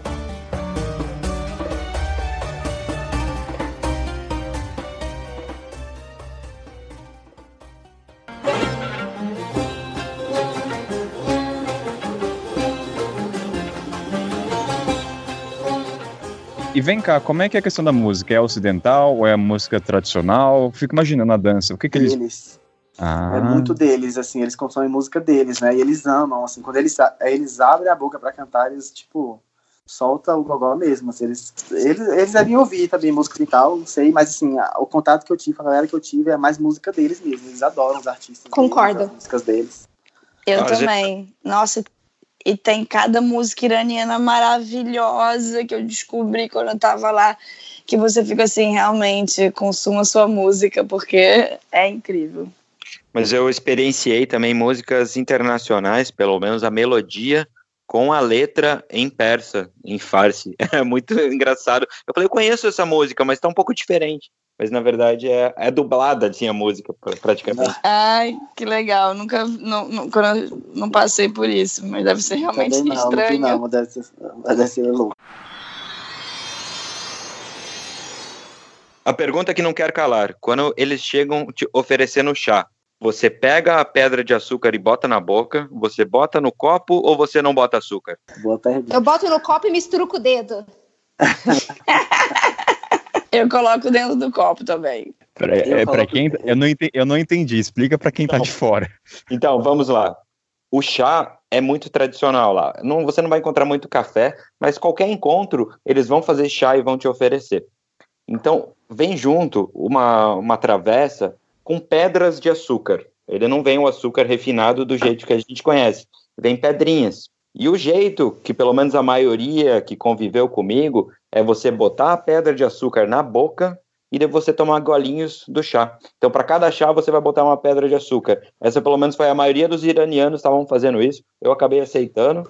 No início, eu não estava tomando com açúcar. Ele falou, ah, essas coisas de estrangeiro que não querem açúcar. Mas acabei me, acabei me de... Entrou iraniano, saiu diabético. Saí diabético. Achei também que eu ia sair alguns quilos mais magro, mas engordei bastante. É, então. É difícil você sair nesse país com essa cultura e emagrecer. Eu acho muito difícil. Quanto mais exótico, entre aspas, o país, quanto mais distante, mais você vai comer. A galera é mais hospitaleira, é igual cidadezinha do interior. Quanto mais interiorzão você vai, mais a galera é hospitaleira, mais o café é gostoso, mais comida eles vão te dar. Oh. Então vai preparado. É bom demais, né? Oh. É Agora vem cá, quais foram os desafios pessoais para cada um? Tirando o hijab, que já deu para entender, mas questão foi o calor, foi a questão do cumprimentar. O que, que realmente se tornou um desafio no cotidiano para vocês? O maior desafio para mim foi tentar ficar sozinho em alguns momentos. É tanta hospitalidade que você não tem nenhum momento para você. Eu não tive muita ah, dificuldade. Normalmente, Normalmente o pessoal quer falar, não, mas conta os perrengues, conta a situação, conta a merda, conta não sei o quê. Cara, comigo não aconteceu nada, mas às vezes eu precisava, por favor, eu quero respirar, eu quero ficar tranquilo, e no Irã é impossível. a galera é tão hospitaleira que você não vai ter tempo para nada, e esse é um lado, tem uma coisa muito boa por trás, não me levem a mal. Mas é, foi tentar ter um, um tempo para mim mesmo. Eu concordo plenamente. Eu tive uma situação que foi muito curiosa. Foi um dia que eu falei assim: não, hoje porque eu falei, cara, eu sou mulher viajando sozinha e não estou sozinha. Eu tô o tempo inteiro com alguém. Eu quero hoje passar um dia inteiro sozinha. Aí comecei a andar, eu tava em Shiraz, comecei a andar pela cidade, fui passeando e tal. Aí entro num, num bazar, sei lá, depois de duas horas caminhando sozinha, entro num bazar, aí vem um cara me abordar, falar inglês, super educado e tal. Aí ele disse: Não, você não quer tomar um. Até falou pra você tomar uma cerveja, né? Eu falei: Aonde você vai me levar pra tomar uma cerveja, meu filho? Mas eu falei assim: Olha, não, muito obrigada. Hoje eu quero ficar sozinha. Eu tô viajando sozinha e eu não fiquei sozinha até agora e hoje eu quero experimentar isso. Eu quero ter essa experiência para poder dizer como é uma mulher sozinha no Irã. Ele, mas para que que você quer isso? Você quer passar por algum problema? Eu falei, oi, não, eu quero saber como é ser uma mulher sozinha aqui. Eu quero ficar sozinha. Muito obrigada pelo seu convite, mas me deixa um pouco sozinha, valeu? E aí eu continuei andando, mas é difícil realmente você ficar sozinha no Irã. Surreal. É muito doido. Não, teve um, um couchsurf que eu peguei, verdade. E aí, eu, quando mandaram mensagem para mim, eu escolhi pela, pelas horas de trabalho da pessoa. Aí tinha um cara que trabalhava, ele ficava o dia todo fora de casa. E aí eu falei, é você. é você que eu quero. Aí ele ficou todo assim, preocupado, tipo, ah, eu, eu vou ficar muito tempo, não vou conseguir te. É dia de semana, não vou conseguir te atender. Me desculpa, me desculpa, não tem problema, meu querido. Vai, faça o seu trabalho. Faça mais além. faça a hora extra. Mal é. sabia que o estava procurando isso. Nossa, eu fiquei em casa, eu... nem saí, eu nem saí da rua, só fiquei em casa curtindo silêncio. E doido para aquele que pegasse uma hora extra e ficasse mais tempo no trabalho. Eu lembro de um couchsurfing que eu fiz, que o couchsurfing ele era tão preocupado que ele tava, tipo, me sufocando. Eu, tinha telefone, então ele ficava ligando pro meu telefone para saber como é que tava. Aí ele me apresentou pra Yasi, que foi a menina que eu apresentei pro marido. E aí, quando eu não atendi o meu telefone, ele ligava pra ela pra saber se estava tudo bem comigo. E eu falei pra ela: não atende, não atende, por favor. Eu só quero respirar um pouco. Tipo, me deixa, amigo, tá tudo bem. Você falou comigo há duas horas. É uma coisa, é perigoso você dar seus contatos para um, um iraniano. Perigoso hum, no...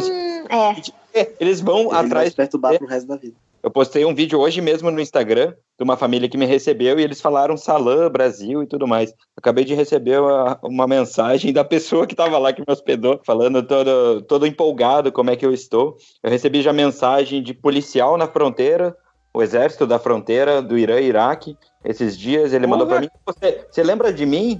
Eu tava na fronteira do lado iraniano. Eu falei, ah, lembrar da sua face, talvez eu não lembre, mas eu lembro dessa situação. Então, volta e meia chega mensagem de iranianos, mesmo já tendo passado por lá mais de seis meses.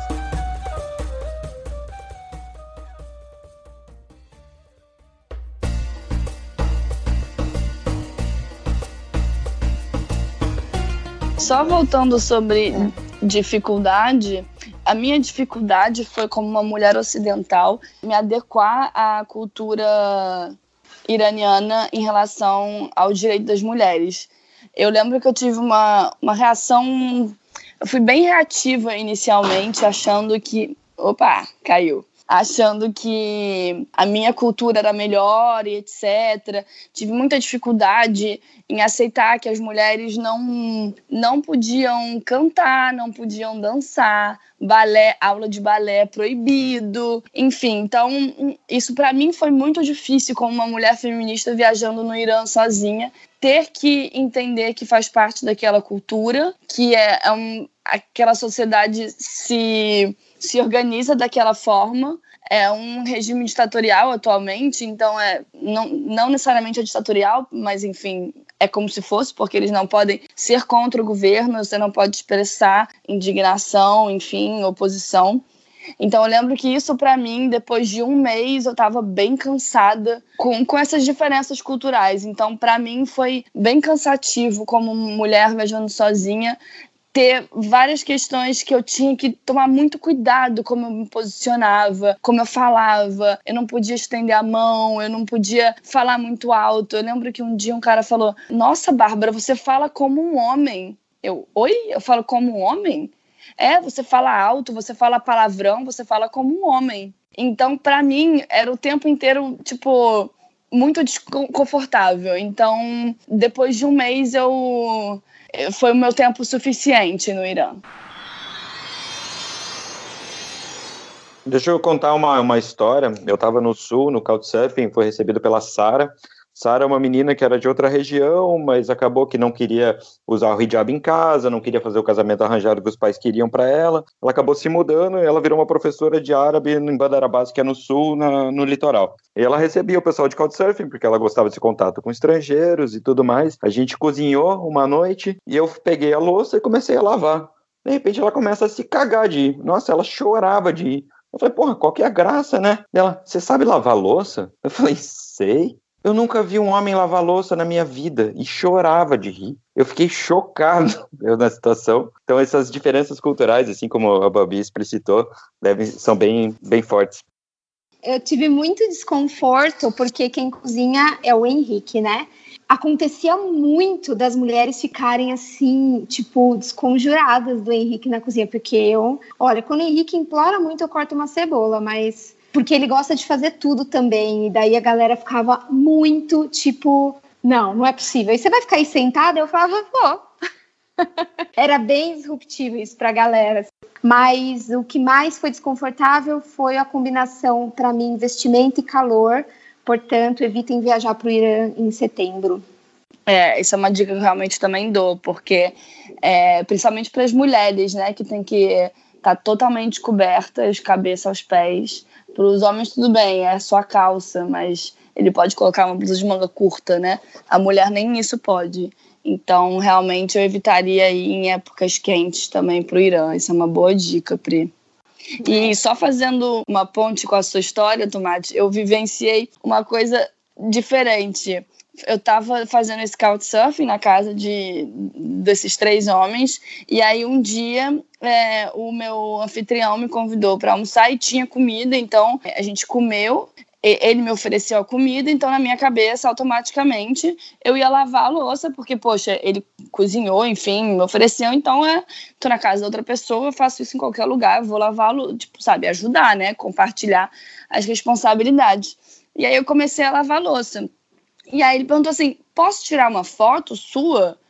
Aí eu falei assim, achei estranho, né? Eu, Pode, mas por quê? Não, porque a minha, a minha irmã, ela fala que eu recebo as pessoas no Couchsurfing que não ajudam, então eu queria mostrar para ela que, eu, que as pessoas no Couchsurfing sim ajudam, etc.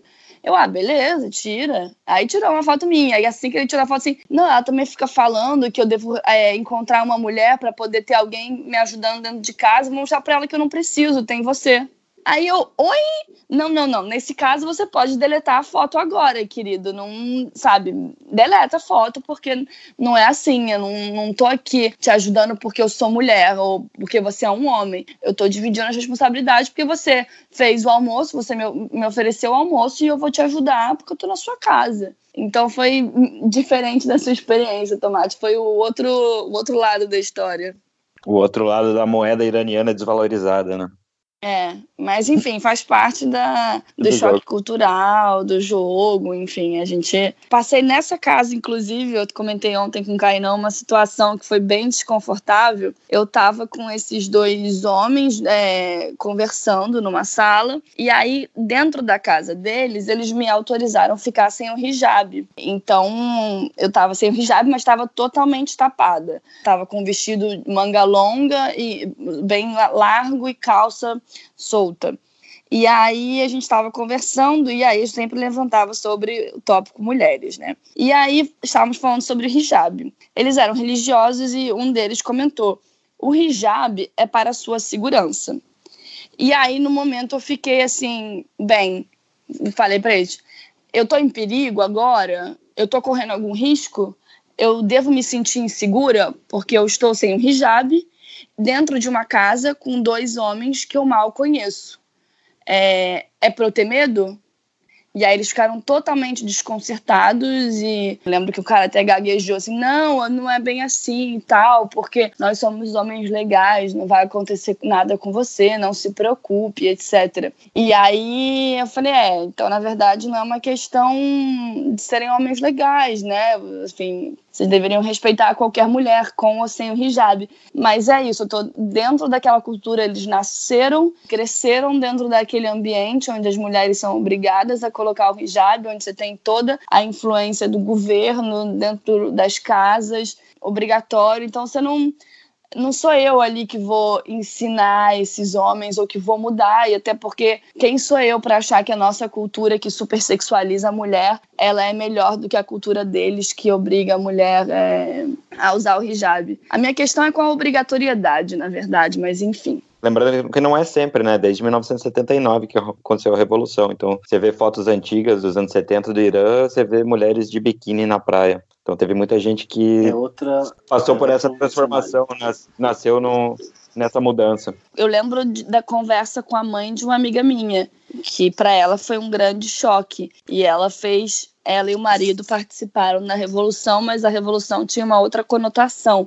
Eles não imaginavam que a revolução ia se transformar no que se transformou hoje. Então você imagina você como uma mulher ter todos os direitos e de repente os seus direitos sumirem. Muitas mulheres, comentei com Kainan ontem que várias mulheres iranianas cantoras tiveram que se exilar para continuarem com suas profissões porque de repente elas não poderiam, podiam mais exercer, suas profissões, não poderiam mais ser cantoras. É proibido mulher ser cantora no Irã atualmente. E eles guardam as fotos dos anos 70, assim, as fotos antigas, até recorde de jornais assim, e volta e meia alguém me mostrava como era o Irã tal. Eles têm muita saudade daquela época, porque, que nem a gente falou, né, eles têm a felicidade muito deles, assim, eles são muito alegres, porque o, o- a cultura iraniana, se for ver, é, o, o, o persa, né, ele é muito boêmio, ele é muito cultua belo, então, até isso reflete na arquitetura deles, no estilo de vida, né? Então, ao contrário do que muitos pensam que o Irã é um deserto sem fim, as casas todas destruídas, as pessoas andam de camelo na rua, essas coisas. O Irã, na verdade, é um país muito bonito, tem praças muito bonitas, jardins muito bonitos, porque eles gostam da qualidade de vida, né? Da, da beleza, eles gostam do belo. Isso reflete até mesmo na prática de plásticas e vaidade feminina e masculina, que tem muito lá, né? Os homens também são muito vaidosos. E aí eles gostam, eles são muito felizes, assim, tem um olhar feliz, tem um sorriso no rosto. Então a essência é, persa tá lá, né? Então não tem como mudar, é milenar a cultura. Como é que isso, um- uma, uma coisa que chegou aqui, no, sei lá, na década de 80 praticamente vai, vai transformar eles no, no lobo mau? Não tem como. Ah, o sangue deles são persa e eles têm essa essência mesmo. Uma curiosidade, Willy, você falou que volta e meia eles mostram recortes ou fotografias diante da Revolução. Essas Uhum. fotografias e imagens, elas estão expostas em público ou é uma coisa, vamos dizer, deep web, não pode ser mostrada de acordo com o governo? O cara tem que Não, não mostrar a pode. paisana. É, não pode Hum. ser mostrado, não. Não, tem, não, não é divulgado, não. Essa coisa Mas é, como é que você tá viu? tá Ele guarda-roupa. tinha. É, são é, é, alguns tinham celular mo pra, mo- mostrando é, fotos tal, e vídeos, e outros têm tipo aquela caixa de fotografia na casa, assim, eles me mostravam. É, mas com certeza, assim, não, não é nada oficial que eu tô falando aqui, mas com certeza não tem como, não pode ser divulgado essas fotos, até porque, tipo assim, a, a galera tá completamente diferente, né? O Tomate falou, estão de biquíni na praia, tem gente bebendo, e é, é um contexto completamente diferente. Então, se não pode música, imagina essas fotos. É, mas eles continuam acompanhando. Tem alguns artistas assim que fizeram Sim. muito sucesso antes da Revolução, que continuam fazendo muito sucesso no Irã. E eles continuam ouvindo as músicas. Eu esqueci o nome de um cara lá que é o mais famosão, mas tem uma mulher que é, é, ela, o apelido dela é Bubu, alguma coisa É assim, verdade. que ela. E eles lotam ela- né, teatros assim. Hum, exatamente. Daí eles, o que, que esses cantores eles fazem? Eles vão se apresentar em países vizinhos e a galera que tem condições acaba indo para Turquia, é, até acho que não sei, acho que Dubai, enfim, para assistir essa galera, né? Que acabou é, indo. Acho que esses dois, os dois mais famosos, a Bubu hoje está nos Estados Unidos, ela ficou 20 anos depois da Revolução, vivendo no Irã, pós-revolução, e aí agora ela foi para os Estados Unidos e, enfim, bombou.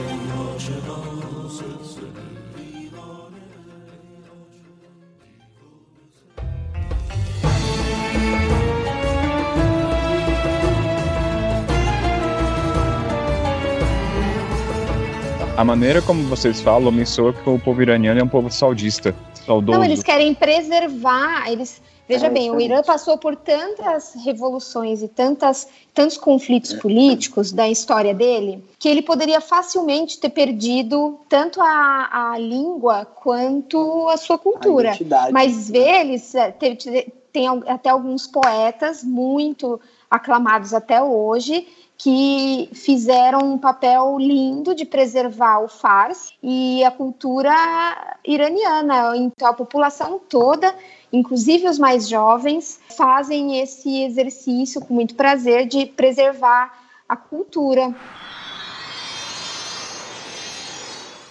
Babi, William e Pri, a pergunta que a gente mais recebe é a questão de segurança. Então, para ser rápido, como é que é a questão de segurança no país? Bem, eu Pelo posso amor falar. de Deus, né, brasileiros? Vá pro Irã, tranquilo. Desculpa. Nós somos brasileiros. Pelo amor de Deus, gente. Situação política do país não tem nada a ver com segurança. O Irã é muito mais seguro que o Brasil. Só isso que eu tenho para falar. Concordo plenamente. Vivemos num dos países mais perigosos do mundo. São várias capitais que, que estão na lista de, das cidades mais violentas do mundo. O Irã é seguro, eu posso falar da perspectiva de uma mulher viajando sozinha. Me senti super segura, não tive nenhum problema. Sofri pouco assédio, acho que eu sofro muito mais assédio no Rio de Janeiro e em outros países da América do Sul, por exemplo. Então, vai com o coração tranquilo tem que tomar os cuidados básicos, mas um cuidado que você toma em qualquer lugar no, no mundo. Boa. Acho que a resposta é melhor que essa impossível.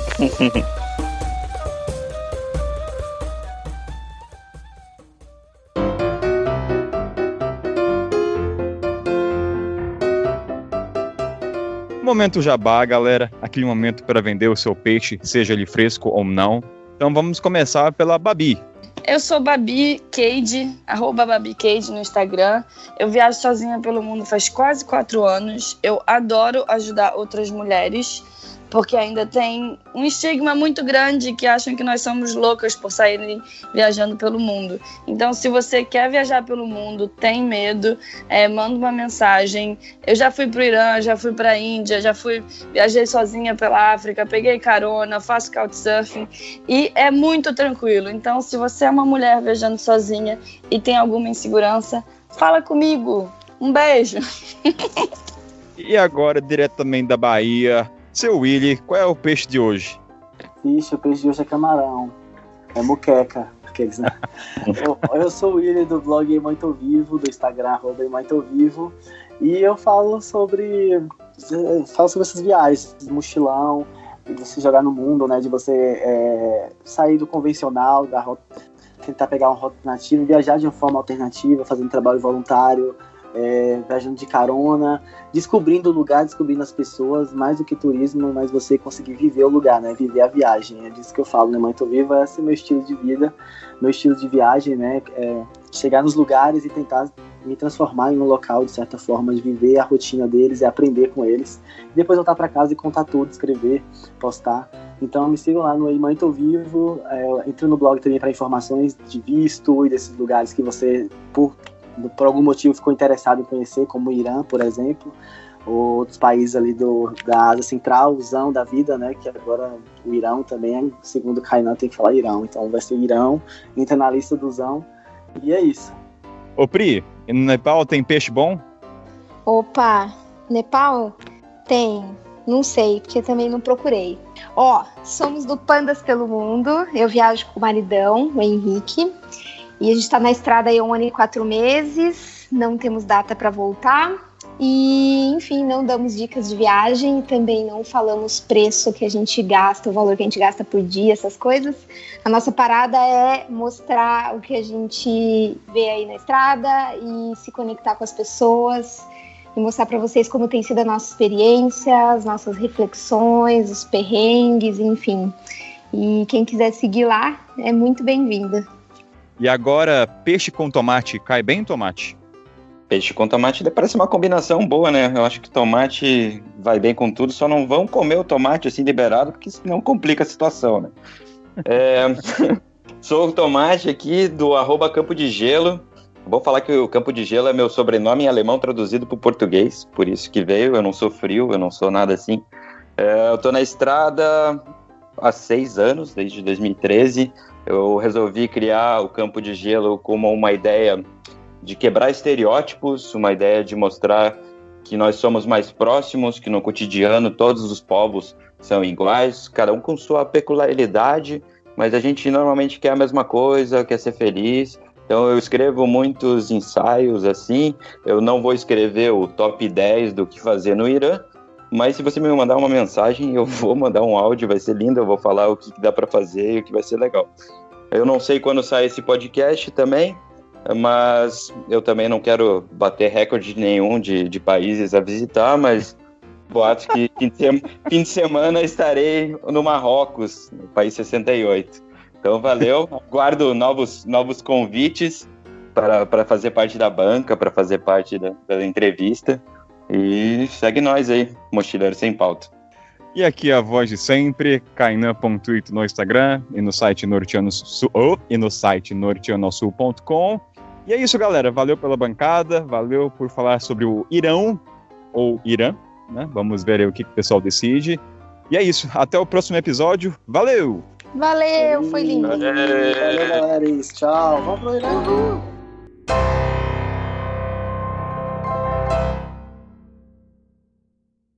Pô, que barulho foi esse? Porra. Ô, Henrique, merda. Tô quietinha aqui, desculpa, gente. Com certeza vai rolar. Viajar de casal é uma merda.